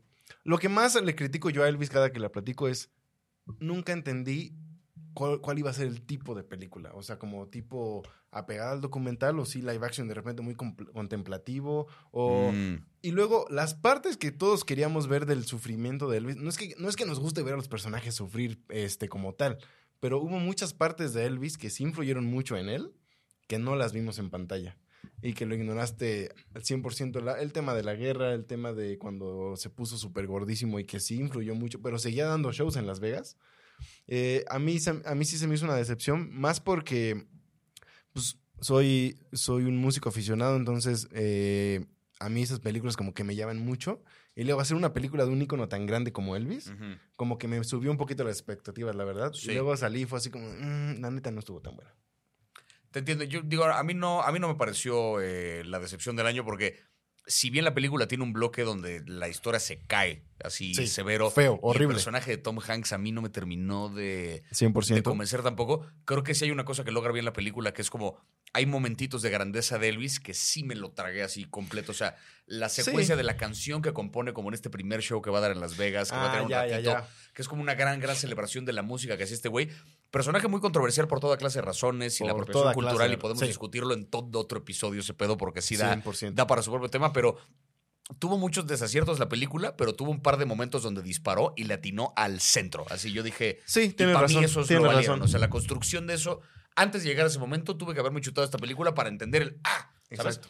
Sí, sí, sí. O sea, está en mi, está en mi decepción porque Pero se que sí entiende, se esperaba entiende, más. se entiende, Ajá. sí, Sí. sí, sí, sí. Eh, Es es dependiendo de dónde la pongas y lo que esperabas, que si te, Exacto. te va a decepcionar o no. Completamente. Exacto, exacto. Muy bien, pues ya nos estamos alargando aquí en, en este podcast, que lo estamos disfrutando mucho, entonces la verdad es que Sí. es de esas veces que no, Y, no me importa. y es el podcast que, año, alargar. entonces teníamos que hacerlo un poco una celebración. Está de- bien, de está bien, está bien. Sí, cine, ¿no? sí, sí.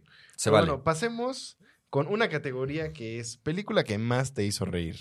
Y aquí Pete y yo ya, este, lo siento, platicamos un poquito antes. Ya tenemos la misma película, pero tú traes otra diferente. Fíjate que creo o que vamos a platicar de la misma Vamos a platicar un poco de la misma, porque creo que la otra que regresó a mi mente apenas ahorita cuando la hablamos fue Chip y Dale. Que Creo que tiene unos Oh, momentos sí, que sí me, me quebraron Sí, sí, así sí, sí, mal plan de risa. Pero hablemos, pues ya la discutimos, hablemos de la otra que, que dijimos, sí. Perfecto, pues la voy a presentar The Unbearable Weight of Massive Talent, protagonizada por Nicolas Cage. Interpretando a Nicolas Cage. Interpretando a Nicolas Cage y por... Y al eh, ego de Nicolas Cage. sí. Qué maldita genialidad de películas. No, es, un- es una locura. De verdad que, eh, o sea, hice, hice un, un recap de todo lo que vimos en el año y no hubo una película con la que más estuviera cagado de risa. De esas que, de verdad, sales con tantito dolor de abdomen porque neta te estuviste riendo tanto. Y tiene unas escenas tan icónicas como la de la, la persecución cuando van todos drogados. No mames.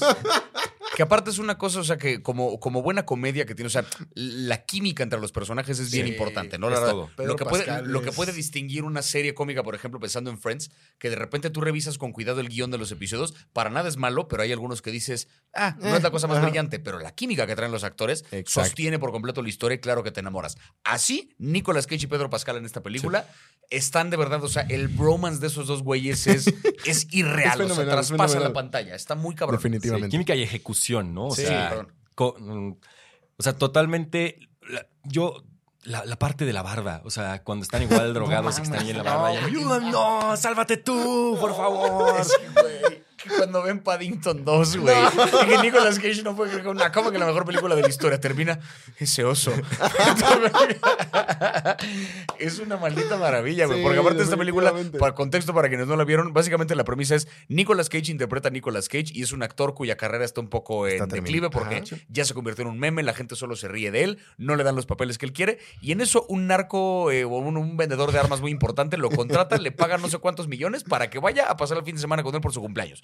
Nada más. Nada más. Es la chamba. Nicolas Cage acepta medio de mala gana, pero termina volviéndose súper compa de este güey. Pero mal pedo. O sea, son O Nicolas sea- Cage haciéndose muy, muy compa de un criminal. Y Nicolas Cage mismo interpreta al ego de Nicolas Cage, que es como él mismo en los 90, y que se la pasa diciéndole como mo- lo motiva y al mismo tiempo lo sobaja bien cabrón. Exacto, que- exacto. You're exacto. Nicolas fucking Cage. Y hace los gestos como de, "Uh, ah", no sé qué, y como que juega a ser Nicolas Cage la caricatura, pero también sí, sí, sí, sí. demuestra el rango actoral que tiene el cabrón. No, a mí me parece un gran arco de redención para él como actor esta película. 100%, Y está, 100%. pero verdaderamente cagada, güey. Así mal pedo. O sea. Sí, definitivamente. Para mí está en mi top 10, en mis sorpresas, en las que más me hizo reír. Sí. Eh, también me hizo querer ver más acerca de Nicolas Cage. O sea, todas estas Ajá. referencias que tiene a Y todas sus volver a ver sus clásicos, claro. Exactamente. porque de repente Air. revisas Con Air, La Roca, Living Las Vegas, o sea. Contracara. Tiene The pelis buenas, güey. Claro, Tiene claro, pelis muy claro buenas el sí. cabrón. Por eso era el actor que era en Hollywood en los 90. Sí. Sí, A- ayer pusimos eh, Family Man, que yo no la había visto, Mm. y me dice Romy, Nicolas Cage es feo. Yo, pues, pues sí, la neta es que no es muy agraciado el tipo, pero supo hacerla bien y supo escoger los papeles adecuados, Claro. interpretarlos de la manera correcta para hacerse de, de gran fama. en Y muy 90s. loable el asunto del apellido, ¿no? El hecho de que es uno, o sea, es miembro de la familia Coppola. Sí. Coppola, y, y dijo, no, yo me voy por mi cuenta, no quiero. Está increíble, sí, sí, sí. Eso, la neta, es, se aplaude. Muy cabrón. Sí. Pues ahí está. Eh, ahí está la película que más nos hizo reír. Ahora vamos a, a pasar a la categoría de película que más te hizo llorar. O que te hizo llorar. O que te hizo llorar. Alguna te hizo Yo ya la tengo clarísima. O sea, después de Everything Everywhere All at Once, Pinocho me hizo reír como maldita Magdalena. O sea, Sí, ¿Reír yo, o llorar? Yo, no, re- llorar. eh, llorar, perdón. yo, tenía, yo tenía Pinocho en esta categoría también porque sí, este... Fíjate que a mí Everything Everywhere All at Once a mí me hizo, me hizo reír y sorprenderme bastante más que lo que me hizo llorar. Ya. Por mucho, por muy conmovedora que es la escena de las piedras. A mí la de Pinocho fue la que sí, o sea... Es que no hay manera que no te parta. no, o sea, sí, sí sabe, sí sabe a la muerte, ¿no? O sea, como que cuando ves el, el y ya se perdió y el final es una cosa así de... No, el final es una Porque cosa aparte, o sea, no quiero spoilerla para quienes no la han visto, pero el final como que es un frase, frase, frase, momentito, cosa Sí. cae, oscuro. Sí, o sea, son Y 30 ahí de segundos. repente fue el... ¡pa! O sea, como de repente un Exacto, me exacto, soltaron en la exacto, cara que fue... O sea, En ese momento. Lo guardan para el final de la película. sí, es... sí, sí, sí. Fue, fue la técnica de Kill Bill de eh, que le hace explotar el corazón. esa. Los últimos segundos de la película son ta, ta, ta, ta, ¡pum! Ya te quiebras. Y te Así, quiebras, no, sí, no sí, mames. sí. Yo podría coincidir también con Pinocho, pero en la que sí derramé más lágrimas y que curiosamente es un documental.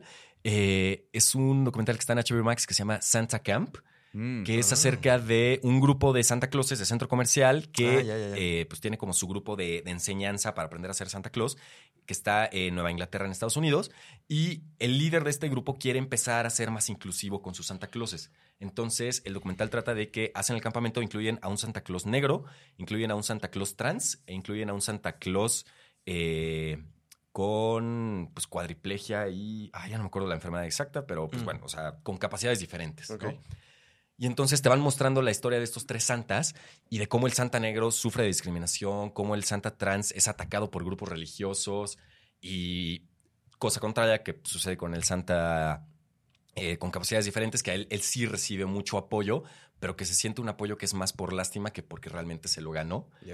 Y pues creo que como es, como es verdadero, como estás viendo la realidad pasar ante tus ojos y estás viendo todos estos temas de, de racismo, de, eh, de antisemitismo, de un montón de cosas que están mal con, con Sí, nuestro claro, mundo, claro, claro. eh, me pegó mucho más que, que lo que me pegó Pinocho. Wow. Mm, ok. Y son varias escenas porque estás viendo. Sí, no, claro, o sea, habrá estás viendo verla, al Santa sí Negro, estás viendo al Santa Trans. Y dura hora y media el, el documental y la verdad es que vale, vale mucho la Suena pena. poderoso ese pedo, ¿eh? Sí. Para la navideña, eh, la época Sí, navideña sí, sí. está... Sí, sí, sí. Eh, vamos a salirnos un poquito de las películas. Nada más eh, mencionemos rápidamente nuestra serie favorita del año. Tengo que sintetizarme muy cabrón porque este, este, sino porque con esto, o sea, aquí sí me podría aventar otras 18 horas hablando porque con las películas, se los decía un poquito fuera de cámara que es un tema, el- el- las películas que salen en festivales, las que no, las que llegan este año, las que no, es, es un pedo luego como verlas al mismo tiempo, pero como las series sí salen en simultáneo en las plataformas, en todo, Exacto. ahí sí hay como una, una, una catalogación más precisa de lo que salió este año y de lo mejor. Yo tengo incluso ya como mi top 10 de series y del año, Ah, pero para no entrar en demasiado detalle, Sí, sí. creo que por una gran diferencia, y o sea que ahí sí no hay, no hay competencia alguna, la mejor serie del año fue la sexta temporada de Better Call Saul. Sin problemas. Yo sabía que ibas a decir eso. Se acabó. O sea, sí, se acabó. Esa fue No, la mejor que- serie del año. Creo que Better Call Saul tiene, tiene uno de los mejores guiones que yo jamás he visto en... En pantalla, sí, así, en lo sin que problemas. sea. O sea, sí. eh, está bien, o sea, vamos a dejarlo así. Simplemente está en el trono y Sí. eh, está cabrón que la tiren. o Porque sea, mira que salieron cosas, o sea, en, dentro de mi- salieron cosas muy buenas. Salieron cosas, o sea, The White Lotus es una cosa brillante que creo que también es una es diferente a lo- una, como propuesta televisiva. El ensayo, que es otra madre que también es una locura. Severance, que fue el gran fenómeno también y que creo que, por- o sea, es como la versión más madura y más completa de Black Mirror, pero hecha una sola serie y que es Ya. devastadora. Ya, ya, ya. Y el oso, que es un pedo. Que el oso es un frenesí, es una pinche locura. O sea, es E- como, Ese capítulo 7 que acabas así. es, es como darse un pericazo y luego pasarla mal y luego te dices, quiero luego darles premios, güey, así. Sí. Eh, Muchas de estas pudieron haber sido la mejor serie del año por diferentes razones, si no hubiera sido porque salieron el mismo año que Better Call Saul. Claro. Y a ver si Es así ya de sencillo, gana o un sea, Emmy, carajo. ¡Coño! O sea, ya dénselo todo, o sea. A Rhea Seahorn, güey. Yo no sé sí, cómo. sí. Los Claro, putos claro, Globos de Oro ni siquiera la nominan. Está cabrón. Mejor actriz del año. No, corazón. Perdóname, pero la cagaste. La mejor actriz del año no está en tu lista, Lo- lo- pendejo. los globos de oro ya es otro tema. Pinche que, prensa extranjera de Hollywood por de idiotas, güey. Así no saben ni ver. O sea, ya, ya, vergas, no queremos, ¿no? Neta. no, no, pero me emperra, güey. O sea, que ni la nominen, güey. a- A huevo, a huevo. ¿Quieres más? No, estoy bien, todo bien. Este, No, está bien. todo Está, está todo revisando, todo sí, bien, ya, sí, ya sí. ve el fondo. Ya- Quiero aventarle vaso. Exacto, exacto, exacto. Pero Better Call Saul. Better Call Saul, sí. Ok. Sí, sí, sí. Yo, la verdad es que no he visto Better Call Saul. Me, me urge porque soy muy fan de, de Breaking Bad, Debes de por, verla. Debes de pues, verla. por cuestiones de, de cómo fueron calificando las primeras temporadas y así, como que no le entré desde el principio. Ya después, como que dije, no, ya le entré tarde. Prefiero que la gente lo olvide por completo y un día aventarme yo mi Haces bien, maratón haces semana. bien, haces bien. No verla ahorita con el hype de nada. Haces bien, Exacto. haces bien. Y como he escuchado cosas y he, he visto cosas, memes, etcétera, que se te prefiero olviden- me olvide. que se te olviden Que se me tantito. olvide sí, todo sí. y ya después le entro. Y para mí, por lo que significa y porque es un género que me encanta y por lo meta que es, The Offer es para mí la serie del año. Ah, The Offer es muy bonita. Sí. Porque pues, me encanta El Padrino, me encanta todo lo que tenga que ver con series y películas eh, que hablan acerca de la mafia. El hecho de que la misma serie, hablando de una historia que se supone que fue real, hable también acerca de la mafia, es decir, que sea mafia dentro de la mafia, cine dentro del cine. Ya sé, o sea. Eso, eso me encanta. Y que tenga uno de mis eh, eh, cantantes favoritos de todos los tiempos, Frank Sinatra, dentro de, de los personajes, es algo que simplemente me ganó. Entonces, The Offer. Excelente. Eh, yo la neta voy a dar una opinión bien controversial y me vale tres kilos de lo que quieran. Eh, yo soy muy fan del Señor de los Anillos y para mí mi serie del año fue Rings of Power. ¿Fue Rings of Power tu serie del año?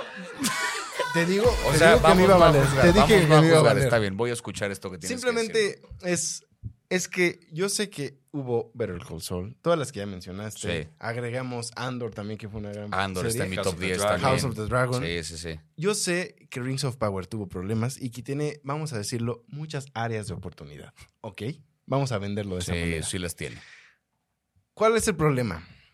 La manera en que yo me introduzco al, al mundo de Tolkien es a través de las películas. Entonces, a mí me es más fácil que me vendas el mundo de Tolkien a través de, la pan- de una pantalla, ¿no? De un producto audiovisual. A mí me hiciste muy, a mí me hicieron muy feliz. Yo sé que hay muchas áreas de oportunidad y yo como fan así de hueso colorado de, de Tolkien y de toda su obra, o sea, mm, por más de que intenté pensar en otras series y que sí, está House of Dragon y las que ya mencionamos, a, a mí me hicieron muy feliz con Rings of Power y a mí me hicieron feliz regresando a la Tierra Media. Entonces, e- esto sí es, esto sí es una cuestión más de corazón que de, que de técnica. Se vale, Y se me vale, vale. Y me vale, o sea, eh, sí. Simplemente Rings of Power para mí fue la serie, mi serie del año. Se vale. De nuevo, estas listas son, o sea, hablamos de lo Sí, subjetivo. sí, ¿no? sí. O sea, es Ustedes agreguen cosa- las que quieran, carajo. Sí, porque o sea. son, por ejemplo, estas dos series, o sea, no están en, en el top 10 que ya me armé yo como de series, no metí estas dos. The Offer me encantó, pero hay otras que creo que ocupaban mejor ese Claro. lugar y esta creo que tiene muchas áreas de oportunidad, pero, pero entiendo perfectamente el de dónde sale el-. No, pero entiendo Sí, perfectamente de dónde sale porque claro. también uno tiene luego conexiones especiales con, con Sí, ciertas cosas. que- A mí también un poco, o sea, Better Call Saul creo genuinamente que a nivel de guion, a nivel, o sea, siendo lo más objetivo que pueda, creo que es la mejor serie que salió este año, pero también el cariño que le tengo a Breaking Bad y al personaje y a las temporadas desde que empecé a verla, estaba muy difícil que no me gustara. Superó las expectativas incluso. Pero hay una conexión también de por medio, ¿no? Entonces, sí. Sí, es- esto sí es una conexión más. Mención honorífica a. Primal, quiero, porque como ser animada, creo que ahí sí, en cuanto a serie, juegan en un calibre diferente, pero Primal, que salió la segunda temporada este año, Ya. Muestra, muestra. el esa tatuaje, caricatura, por favor. el tatuaje que sigue todavía curándose acá, pero Uf, viene fresquito. viene fresquito. Pero esa caricatura, o sea, Gendy Tartakovsky nos lo dejó claro desde hace años con Dexter y con las chicas superpoderosas y con Samurai Jack. Es Sí. un perro No, genio. Samurai Jack es una locura. Y esta serie es eso, pero sin tantita censura. Ni poquita. Es, Excelente. Es Es. HBO Max, ¿verdad? HBO Max. Adult Swim. Cartoon Network, o sea, HBO Sí, Max. sí, sí. Ok. Voy a verla. Eh, voy a verla. Voy a anotarla en mis, en mis series que voy a ver ahora. eh, En esta semana entre Navidad y Año. Nuevo. Primal donde aparte está gordita porque son ocho capítulos de 20 minutos cada temporada. Ah, o sea, no, son. justo está, como me gustan. está en, claro, ma- en claro. putiza. sí, Rapiditas sí, y calientes, bien. Este- Este, eh, bueno, pues eh, ya casi estamos acabando el, el episodio de hoy, amigos. Eh, quiero agradecerte otra vez, Javi, por aceptarnos la invitación y Mano, venir a platicar Yo sobre feliz cine. de venir a platicar de esto. No, siempre, muchísimas verdad, gracias. por la invitación. Vamos a cerrar con una categoría que habla sobre el siguiente año, sobre el 2023. Película más esperada. Yo no entiendo la discusión acá. O sea, él se los decía también fuera de cámara. El año que viene es el año que salen Barbie y otras. Ese es, eso es el 2023. Es el, el año que se estrena la película de Barbie. A y mí más. me separan todas las demás. A mí me las ponen aparte. O sea, el año que viene carajo. sale la película de Barbie. Ese maldito teaser que salió, ganaron. Ya, se acabó. Ganó el cine, ganamos todos. Y como Ya, platicábamos igual antes, no vean los otros trailers. No, ya, ya. Quédense con ese teaser por lo que más quieran. Este que nos vendió, es, ya la compré. Es lo mejor, Ya, ya quiero mi boleto para la película. Listo. Ya no me den más trailers, no quiero saber nada. Solo quiero llegar a ver qué me ofrecen. Definitivamente, sí. Y además, además, lo mejor de este teaser es que sabes que no tiene nada que ver con la película Nada, y simplemente nada, te están nada, anunciando nada. la Sí, película sí, de sí. Barbie. Pero es que está tan bien hecho. O sea, Que incluso lo pudieron haber hecho para anunciar la película. O sea, si ese teaser sale antes de que anuncien, vamos a hacer una película de Barbie, sacan ese teaser, me vuelvo loco No, en ese momento. qué locura, qué locura. Sí, definitivamente, pues tendremos que separar todas las demás películas que se mencionen y que ya están contempladas para el siguiente año. Pete, ¿cuál es tu película más A ver, les voy a leer 2023? rapidísimo la lista de otras nueve que hay además de Barbie y me dicen cuál se les antoja más. Perfecto. Spider-Man Into the Spider-Verse, Misión Imposible 7, Sí. Ferrari con este... Mm, no ay, con Kylo con- Ren, Sí, con Adam Driver. Adam Driver, Wonka con Timothy Chalamet o Timothée, Indiana Jones and the Dial of Destiny, John sí. Wick 4, Uh, sí. Dune 2, Oppenheimer y Sí. Killers of the Flower Moon. Sí. Además de Barbie, ¿cuál es la que más se les antoja de todas esas? Y Mario, Mario a me. Yo creo también, pues, híjole, por lo que, lo que implica la primera, Spider-Verse. Ok. Esa, o sea, también la puede ultra romper esa película. Más de eso que vi en la primera, ahorita. Sí, por favor. Ok. Sí, yo también estaba hasta arriba, pero yo no más quiero hacer mención honorífica a la película de Super Mario. Siento que viene muy bien. Sí. Lo que han mostrado ha estado increíble. eh, y creo que puede ser el primer muy buen acierto para una franquicia tan grande como lo es Mario.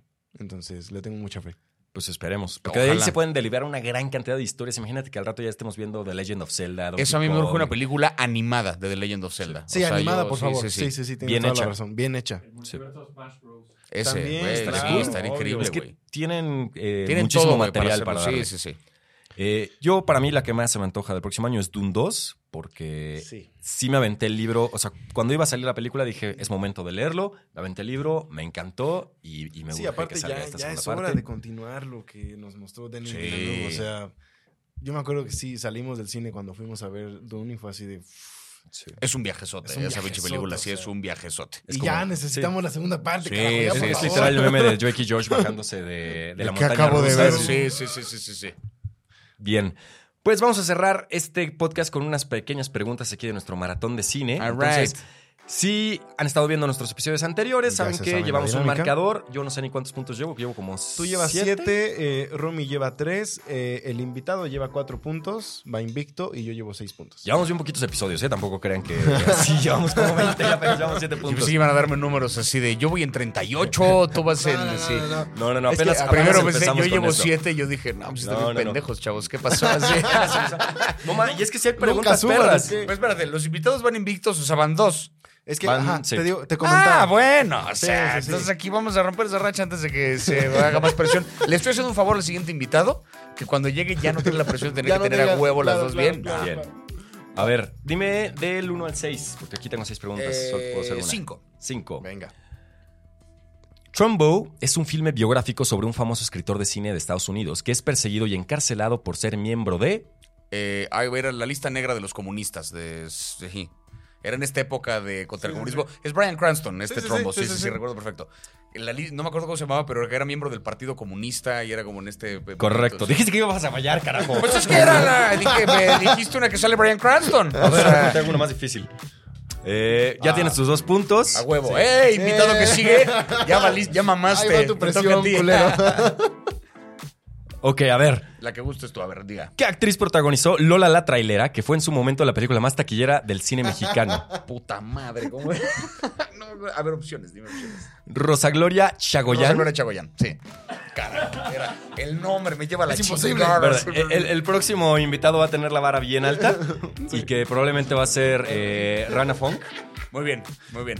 que lo vamos a poner a, co- a comer cosas picantes porque él se comprometió en Twitter a Ah, que si es ganaba cierto. Argentina podía comer lo que sea. Y yo le puse, ¿te atreverías a comer cosas picante? picantes? Dijo que sí. Entonces le dije, ah, bueno, lo vas a hacer en vivo. en el Venga, venga, venga, venga. Eso. Ah, el buen rana. Te toca leerle a, a, a Lalín. ¿Qué actor ganó el Oscar por Rain Man representando a un autista hermano de Tom Cruise? Espérame, se me fue el nombre. Se, acaba, se me acaba de ir el nombre, ¿no, ¿verdad? Todo por confiado te dije, no, ya sé cuál es. Ya, luego, luego te vi tu Ahí cara "Nah, me puntos". vale. Dustin Hoffman. Dustin Hoffman, es correcto. ¡Dos puntos! Daban Sale. las opciones de Al Pacino y Jack Nicholson. That would have been fun. Sí, eso nada más por... Eh, Porque luego dices así de, ah, con que me digan las opciones ya voy a saber cuál es, porque solamente va a ser uno conocido. Y te dan tres que son así muy idénticos muy a sus parecidos, estilos sí, de claro. películas y todo. venga, número. Eh, la, la, la, la, tres. Ok, pregunta número 3. ¿En qué película hollywoodense trabajó Antonio Banderas sin saber todavía hablar inglés? Puta madre. Es lo único que añaden a la Ese es uno información. de esos datos curiosos Que deberían de ser TikToks. que deberían de ser TikToks. Sí. Cierto. ¿Sabías que? Verde, no, no, dame las opciones. Opción A, Evita. Opción B, Los Reyes del Mambo. Opción C, La Máscara del Zorro. Puta, me quedé igual. Este. ¿Salen las otras dos en Evita y en Los Reyes del Mambo? En Evita no estoy seguro, porque seguramente es la versión en la que la protagonizó esta Madonna, ¿no? Pero bueno, eh, te repito rápido en lo que... Los Reyes del Mambo. Madre, ¿Cómo le atinas a todo? No puede ser. Porque en la máscara del zorro ya habla inglés. Ya habla Sí, inglés, sí, exacto. Esa no iba a ser. esa no iba a ser. Esa no iba a ser. Y Pues pues, si no tienes conocimiento, tienes que tener suerte en estos tipos de A huevo. juegos, El marcador quedó 8 puntos. Romy no vino, pero bueno, se queda con el mismo puntaje. El Invitado, invitado seis. sigue invicto, Dios de mi vida. seis, Nos eh. va a dejar así. Es como la ignorancia que va avanzando y nosotros nos quedamos, nos quedamos atrás. Y yo avancé a 8 puntos. Eh, bueno, pues así quedó Excelente. Perfecto. Llegamos al final del último programa del Hermano, año. Gracias a ustedes por la invitación, este- de verdad. Qué este diversión, qué placer. Sí, carajo. No, muchas gracias. Gracias a todos por seguirnos. Recuerden, aquí están nuestras redes sociales, las personales, las del programa, etcétera. Ya nos vemos. Bye.